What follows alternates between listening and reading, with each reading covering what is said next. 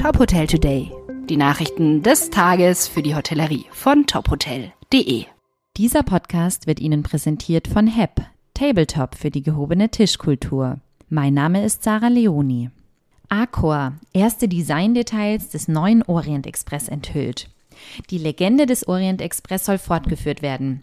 Nun wurden weitere Details des neuen Zuges enthüllt. Unter Leitung des Architekten Maxime Dorjac wurde das Design der historischen Waggons präsentiert.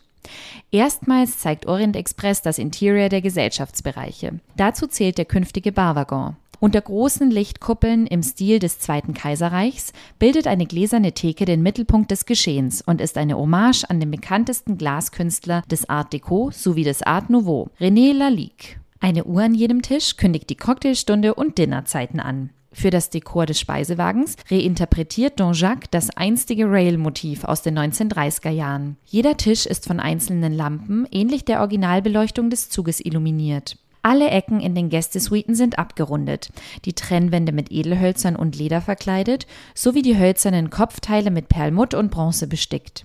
In einer Nische sind die berühmten Blackbirds and Grapes Paneele von Lalique zu sehen, die noch aus dem historischen Zug stammen. Die Sofas können zu einem großen Bett umfunktioniert werden. Sébastien Bazin, Chairman and CEO Accor, sagt, der Entwurf von Maxime Dojac erweckt den Mythos durch die Verbindung aus Luxus, Modernität und französischer Eleganz zum Leben. Der Orient Express wird wieder erstrahlen, voller Stolz auf seine 140-jährige Geschichte in die Zukunft blickend. Die Legende geht weiter. Der Launch des Zuges ist für 2025 geplant.